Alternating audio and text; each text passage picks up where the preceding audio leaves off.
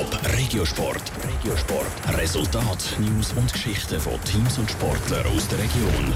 Kadetten Schaffhausen bleiben in der Champions League weiterhin auf einem Sieg hocken und Reichenberg Winterthur meldet sich in den Unihockey Playoffs zurück. Das sind zwei von den Themen im Regiosport mit Daniel Schmucki.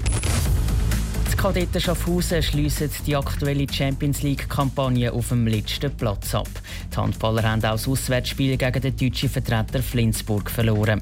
Wie schon in anderen Gruppenspielen ist es aber auch gestern wieder ziemlich eng geworden. Am Schluss ist es 26 zu 31 gestanden aus Sicht der Schaffhauser. Trotz der knappen Niederlage ist der Captain der Kadetten, David Graubner, nicht sehr enttäuscht. Wir haben gegen einen klaren Favorit gespielt eine der Top-Mannschaften von Deutschland, aktuell äh, Tabellenführer von der Bundesliga. Da wäre, glaube vermessen gewesen, wenn wir jetzt mit einem Sieg gerechnet hätten.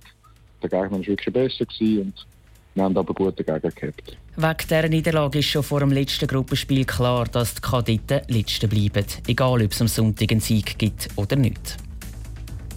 Die Unihockeyaner von Reichenberg Winterthur melden sich zurück. Nach zwei Niederlagen zum Auftakt der Playoff-Viertelfinals hat es gestern Abend den ersten Sieg gegeben.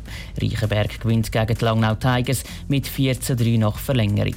Dank dem Sieg kann der HCR in der Serie auf 1 zu 2 verkürzen.